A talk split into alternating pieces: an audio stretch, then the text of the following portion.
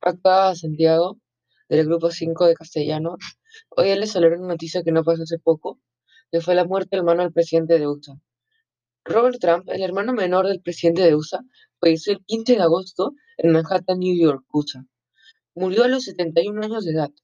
Y discreto, Robert siempre mantuvo un perfil más bajo que su hermano Donald Trump, pero pasaría a hacerse el cargo del negocio familiar. Trump se expresó de su hermano así: Él no será solo mi hermano, era mi mejor amigo.